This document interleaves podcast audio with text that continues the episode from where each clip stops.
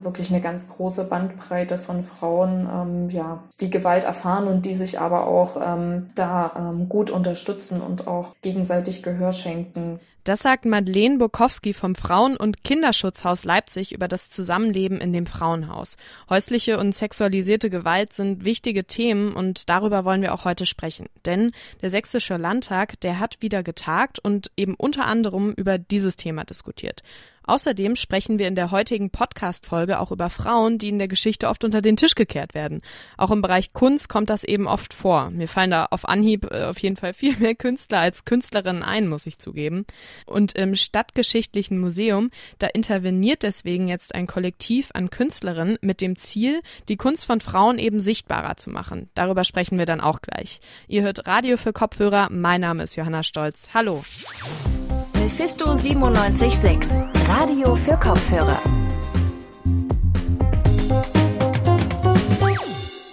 Der Sächsische Landtag hat heute beraten, wie die Hilfe für Betroffene von sexualisierter und häuslicher Gewalt in Sachsen ausgebaut werden kann. Der Antrag, der kam von der CDU, den Grünen und der SPD, also einem recht breiten Bündnis. Und mit dem Antrag soll geprüft werden, welche Ressourcen und Hilfsangebote schon bestehen und an welchen Stellen es eben auch noch hakt. Meine Kollegin Leonie Faschian hat die Landtagssitzung heute mitverfolgt und kann uns jetzt mehr dazu sagen. Hallo Leonie. Hi. Leonie, warum ist das Thema denn gerade jetzt auch nochmal so relevant geworden? Na, das Thema an sich ist ja eigentlich immer relevant. Nur gerade durch die Isolationssituation in den letzten Monaten steigt das Risiko nachweislich, von häuslicher Gewalt betroffen zu sein. Das heißt natürlich auch, dass mehr Menschen, besonders Frauen, auf Schutzplätze außerhalb des eigenen Zuhauses angewiesen sind. Und davon gibt es in Sachsen immer noch zu wenige. Das sagt auch die sächsische Staatsministerin Katja Mayer. Jetzt soll aber erstmal in den nächsten zwei Jahren geschaut werden, wo der Bedarf am höchsten ist, bis dann entschieden wird, an welchen Orten Schutzplätze auf, ausgebaut werden. Ähm, außerdem steigen seit 2016 die Zahlen der Menschen, die sich an Beratungsstellen wenden, weil sie auf irgendeine Weise sexualisierte Gewalt erfahren haben. Aber auch da muss geschaut werden, ob die Kapazitäten und Hilfemöglichkeiten gerade ausreichen. Okay, das klingt jetzt eher nach so ein bisschen zögerlichen Vorschlägen. Gibt es denn da schon Maßnahmen, die jetzt sofort in die Tat auch umgesetzt werden sollen? Ja, das stimmt. Also zum einen wurde auch angesprochen, dass die Beratungs- und Schutzstellen barrierefrei gestaltet werden müssen und ähm, bekommen dafür auch finanzielle Förderung. Ähm, die Einrichtungen an sich sind ja, schön und gut, aber wenn sie nicht von allen gleichermaßen erreicht werden können, wie zum Beispiel von Frauen bzw. Betroffenen mit körperlichen Einschränkungen, muss das in Zukunft geändert werden. Außerdem soll im Land Sachsen geprüft werden, wie hoch die Dunkelziffer der von Gewalt Betroffenen ist, die sich eben nicht an eine Beratungsstelle wenden. Aber auch da bleibt irgendwie offen, was damit genau passieren soll. Das wird also jetzt direkt umgesetzt und ich nehme an, der Sächsische Landtag hat äh, jetzt zugestimmt, ne? Ja, genau. Der Landtag hat sich mehrheitlich jetzt dafür entschieden, ähm, auch erst vor ein paar Stunden. Das heißt jetzt also konkret, dass in den nächsten zwei Jahren das Monitoring beginnt, also dass geschaut wird, wie hoch der Bedarf an Hilfe noch ist und wo es ausgebaut werden kann. Und genau, die Barrierefreiheit soll verbessert werden. Im Bereich Hilfe für Opfer häuslicher Gewalt soll es also bald Besserungen geben. Gerade in den letzten Monaten, auch in der Corona-Zeit, da kam das Thema häusliche und sexualisierte Gewalt ja auch nochmal vermehrt in den Medien auf. Es gab eben viele Berichte, die auch beweisen, dass häusliche Gewalt so in dieser Isolierungssituation auch zugenommen hat. Wir schauen uns heute mal an, was in Leipzig konkret dagegen gemacht wird und wie Anlaufstellen für Betroffene diese veränderte Situation einschätzen.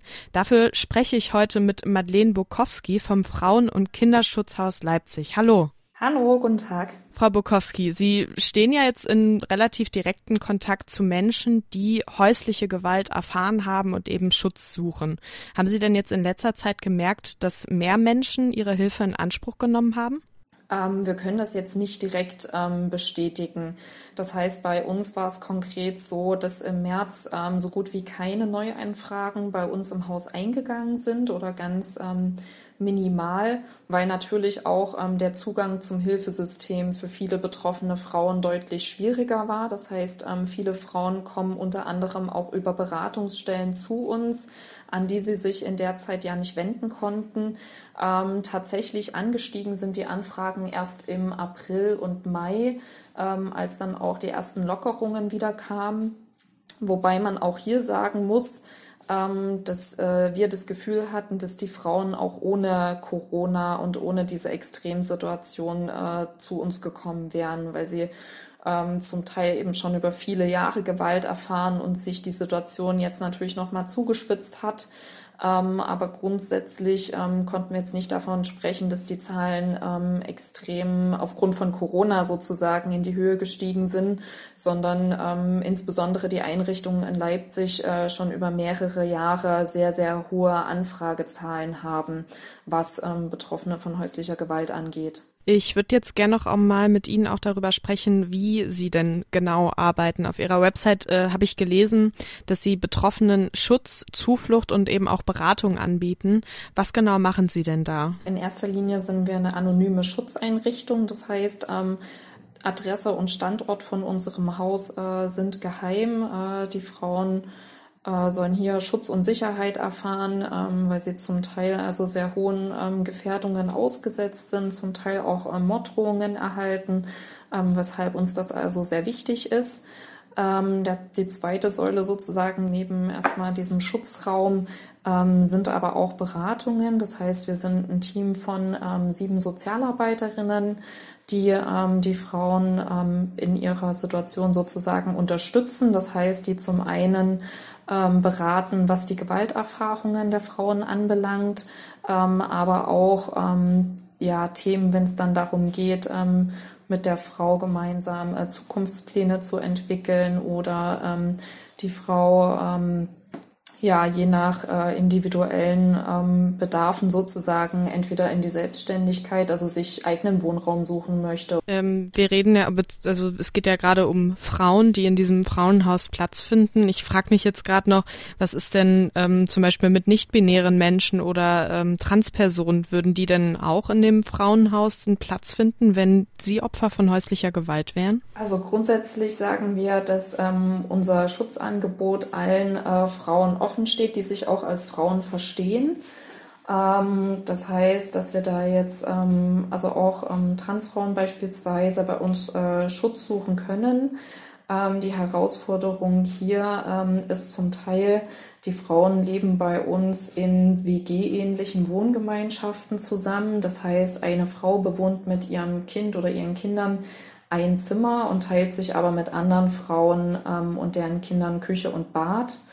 Und ähm, da ist natürlich, also kommt hin und wieder die Herausforderung, dass man da gut gucken muss, ähm, dass das sozusagen passt. Also Basis für uns ist, dass eine Frau bei uns oder dass wir Frauen aufnehmen können, dass sie auch in der Lage sind, in dieser Wohngemeinschaft sozusagen zu leben und ähm, genau, dass das sozusagen das Gemeinschaftsleben da ähm, nicht, äh, nicht gefährdet oder nicht gestört wird und ähm, genau. Okay, ich würde jetzt gern noch mal mit Ihnen über die politische Seite sprechen, weil im Landtag jetzt im sächsischen Landtag heute auch darüber gesprochen wird und ähm, ja auf dem Tisch steht, dass ähm, jetzt zwei Jahre lang ein Monitoring stattfinden soll. Und da soll eben untersucht werden, ob die Kapazitäten ausreichend sind. Sie haben jetzt eben schon gesagt, dass Sie eigentlich immer eine recht hohe Auslastung haben. Und das äh, hört man ja auch oft in den Medien, dass es schwer ist für Frauen, die dann betroffen sind, dann auch wirklich einen Platz zu finden. Ähm, wie bewerten Sie das denn, dass da jetzt erstmal nochmal zwei Jahre geschaut wird, ähm, ob das denn wirklich so ist? Ähm, also es ist so, in Deutschland ist ja am 1. Februar 2018 ähm, das Übereinkommen des Europarates zur Verhütung und Bekämpfung von Gewalt gegen Frauen und häuslicher Gewalt in Kraft getreten. Also kurz ähm, die Istanbul-Konvention, unter dem Kurznamen ähm, ist es vielleicht eher ein Begriff. Ähm, und diese ähm, Istanbul-Konvention sieht ähm, sozusagen vor, einen Familienplatz vorzuhalten für von Gewalt betroffene Frauen und ihre Kinder pro 10.000 Einwohnerinnen. Ähm, bisher wird es in Sachsen äh, in keiner Kommune erreicht. Ähm, also diese ähm, Zahlen aus der Istanbul-Konvention. In Leipzig ist es aktuell so, dass wir ungefähr 70 Prozent ähm, von diesen ähm, äh, von diesen Zahlen haben. Das heißt, 41 Familienplätze gibt es jetzt aktuell. Ähm, so dass es einen Fehlbedarf von ungefähr 17 ähm, Familienplätzen gibt, nur in Leipzig. Ähm, nun ist es so, ähm, dass sich da aber schon auch ähm, einiges getan hat, muss man sagen. Also seit diesem Jahr gibt es Frauenschutzwohnungen äh, unter anderem erweitert in ähm, Delitzsch und in Torgau. Das heißt für den Bereich Nordsachsen, der bis dato komplett äh, unterversorgt war, also wo, wo es gar keine Schutzwohnungen gab. Ähm, jetzt seit diesem Jahr gibt es, wie gesagt, welche und auch im Erzgebirgskreis gibt es jetzt ähm, eine Schutzwohnung, wo es auch ähm, bisher keine gab. Also da tut sich auf jeden Fall was, da werden Kapazitäten ausgebaut und auch ähm, in Leipzig ist sozusagen geplant ab 01.01.2021 ähm, eine zusätzliche Einrichtung für gewaltbetroffene Frauen und ihre Kinder ähm, zu, zu eröffnen beziehungsweise ähm, fortzuführen. Das heißt, ähm, Stadt und Land haben da dieses Jahr muss man doch sagen, relativ zügig ähm, reagiert. Welche Formen oder was für eine Unterstützung würden Sie sich denn noch von der Politik wünschen, jetzt speziell für Ihren Verein, aber auch natürlich für den Raum Leipzig? Dass das äh, Angebot eines äh, Frauenschutzhauses ähm, kostenfrei zur Verfügung steht das heißt, dass Frauen äh, tatsächlich äh, einen Rechtsanspruch darauf haben, die von Gewalt betroffen sind und eben äh, dieses äh, Angebot dann auch ähm, kostenfrei zur Verfügung steht. Ähm, das ist so die erste, ähm, erste große Forderung. Und die zweite ist, dass es ähm, an Barrierefreiheit mangelt. Ähm, das heißt, ähm, wir bei uns im Haus haben eine Wohnung, die barrierefrei ist. Das ist allerdings im Moment noch, äh, wenn ich auf dem richtigen Stand bin, die einzige in Sachsen, äh, die einzige barrierefreie Wohnung. Ähm, das heißt, das ist auch eine große Forderung, dass entweder bestehende Einrichtungen so umgebaut werden, dass sie barrierefrei oder zumindest barrierearm sind oder eben auch neue Einrichtungen dann barrierefrei sind. Ähm, und ähm, schwierig ist es auch immer wieder für Frauen, die ähm, Gewalt erfahren, aber beispielsweise suchtkrank sind oder auch eine schwere psychische Erkrankung haben. Ähm, das sind auch immer wieder Zielgruppen, ähm, wo wir auch ähm, leider nicht das richtige Angebot bereitstellen können. Das heißt, wie ich vorhin schon gesagt habe, die Frauen wohnen in unseren Häusern WG-ähnlich zusammen und ähm, dadurch, dass wir auch immer sehr viele Kinder im Haus haben und keine 24 Stunden vor Ort sind, ähm, ist es uns eben nicht möglich, im Moment suchtkranke Frauen oder auch schwer psychisch kranke Frauen aufzunehmen, ähm, wenn da die Sicherheit der anderen Frauen und Kinder nicht gewährleistet ist. Das heißt, auch dafür bräuchte es ähm, adäquate Einrichtungen und Hilfsangebote. Das sagt Madeleine Bukowski vom Frauen- und Kinderschutzhaus in Leipzig, um Gewalt schon bei den Ursachen an den Wurzeln quasi zu bekämpfen, fordert sie, dass mehr Sensibilisierung in der Gesellschaft passiert, dass es mehr Aufklärung gibt und dass auch unser Rollenverständnis mehr und mehr aufbricht. Vielen Dank für das lange und ausführliche Gespräch. Sehr gern. Kennen Sie Nannal, die Schwester von Wolfgang Amadeus Mozart? Oder vielleicht Fanny Hensel, das ist die Schwester von Felix Mendelssohn Bartholdy. Was die beiden gemeinsam haben, sie waren mindestens genauso talentiert wie ihre berühmten Brüder und sie sind mehr oder weniger bekannt als die Schwester von ja, dass Frauen in der Geschichte weniger Beachtung finden als ihre berühmten Ehegatten oder ihre Brüder oder ihre Väter, das ist bei weitem kein Einzelfall.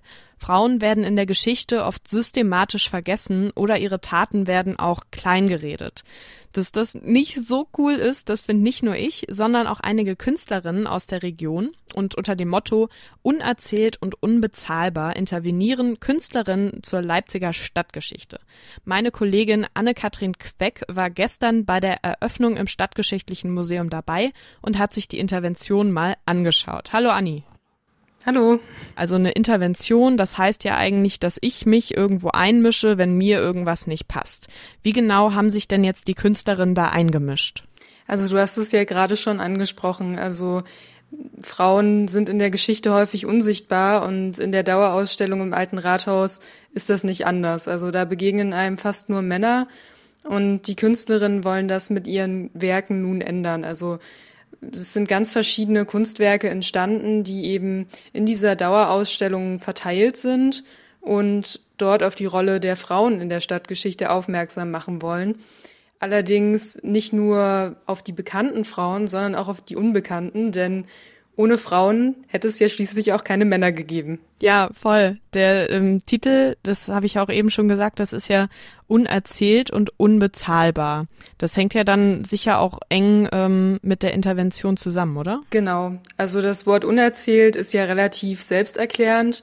Und beim Wort unbezahlbar fragt man sich vielleicht im ersten Moment, was genau damit gemeint ist. Und das war auch den Künstlerinnen bewusst. Deshalb hat die Projektleiterin Michaela Weber das nochmal mit folgenden Worten erklärt. Viele Arbeiten von Frauen werden als selbstverständlich wahrgenommen. Aus der Geschichte heraus, aus dem Rollenverständnis heraus. Und so werden viele Dinge äh, nicht bezahlt, obwohl sie dringend notwendig sind. Und sind zum Teil auch unbezahlbar, weil wenn man dafür, es gibt solche Berechnungen, einen Stundensatz ansetzen würde, da würden wahrscheinlich einige ein bisschen aus den Latschen kippen. Ja, die Künstlerinnen haben sich also auf die Fahnen geschrieben, das Unsichtbare sichtbar zu machen. Das Unsichtbare sichtbar machen. Also das klingt auf jeden Fall nach einer echt spannenden Aufgabe, aber mir fällt es auch irgendwie schwer, mir jetzt vorzustellen, wie das genau umgesetzt werden soll. Wie soll das denn gemacht werden? Naja, zum Beispiel die Künstlerin Anja Böttger war über ein, über ein halbes Jahr regelmäßig zu Besuch im Altenheim und hat sich da mit vier Bewohnerinnen über deren Lebensläufe ausgetauscht. Dabei entstanden dann Zeichnungen, Interviews sowie eine Todesmaske, denn eine Bewohnerin ist leider während dieser Zeit verstorben. Und das sind ja nun unbekannte Frauen und sie hatte aber eben dokumentiert, wie das Leben dieser Frauen ausgesehen hat und ähm, die Frauen auch selbst gezeichnet. Und das wird nun ausgestellt und damit wird ja etwas, was im Alltag unsichtbar ist, sichtbar gemacht. Also das wäre jetzt ein ganz gutes Beispiel dafür. Hm, ich denke da jetzt auch äh, direkt an unbezahlte Care-Arbeit, die Frauen tagtäglich leisten, vor allem natürlich auch Mütter in Familien. Aber es geht in der Ausstellung also nicht nur um berühmte Frauen aus der Geschichte, sondern auch ganz normale Frauen wie du und ich vielleicht. Genau, also es ging ganz ex explizit darum, dass nicht nur berühmte Frauen dargestellt werden, sondern ganz allgemein darauf hingewiesen wird, dass es ohne Frauen eben nicht geht. Und ähm, gerade Anja Böttger fand genau diesen Aspekt besonders reizvoll. Das hat sie mit folgenden Worten auch nochmal selbst zum Ausdruck gebracht. Ich fand es halt auch total spannend, dass eben auch so alltägliche Leistungen von Frauen Würdigung erfahren und nicht nur die berufliche. Das Projekt will also dazu einladen, die Stadtgeschichte ja irgendwie neu zu denken. Du warst ja jetzt auch gestern selbst bei der Eröffnung dabei. Meinst du, das ist denen gelungen, Anni? Ich würde sagen, ja. Also es ist, die Kunstwerke sind sehr, sehr schön in die, in den Räumen verteilt und in die Ausstellung eingefügt. Und manchmal entstehen dabei sehr deutliche Brüche, aber letztlich hat jedes Kunstwerk genau den richtigen Platz gefunden und auch jede Künstlerin hat sich was dabei gedacht. Also auch wenn man manchmal nicht sofort erkennen kann, warum das eine Kunstwerk nun vielleicht genau in Raum A oder B steht, ähm, gibt es da eben einen höheren Sinn dahinter und den zu enträtseln macht ja zusätzlich Spaß, ähm, wenn man da unterwegs ist, ne? dass man eben zum Nachdenken angeregt wird und ähm, ja, sich seine eigene Meinung zu dem Thema bilden kann. Das sagt Anne-Kathrin Queck zum Projekt Unerzählt und Unbezahlbar. Künstlerinnen intervenieren zur Stadtgeschichte. Der Eintritt ist übrigens kostenfrei und die Werke, die kann man sich noch bis Ende November in der Dauerausstellung des Stadtgeschichtlichen Museums im Alten Rathaus anschauen. Danke dir, Anni, für die Infos. Gerne. Und damit sind wir auch schon wieder am Ende dieser Podcast-Folge angekommen. Ich hoffe, wir hören uns dann noch morgen wieder. Da gibt es dann eine neue Folge, wie immer überall, wo es Podcasts gibt. Wenn ihr Feedback habt oder vielleicht auch Themenvorschläge, also Ideen habt, worüber wir mal in unserem Podcast sprechen können, dann könnt ihr gerne eine Mail schreiben an chefredaktion.mephisto976.de oder ihr schreibt uns auf unseren Social Media Kanälen. Mephisto976 heißen wir da. Wir haben Facebook, Twitter, Instagram und YouTube.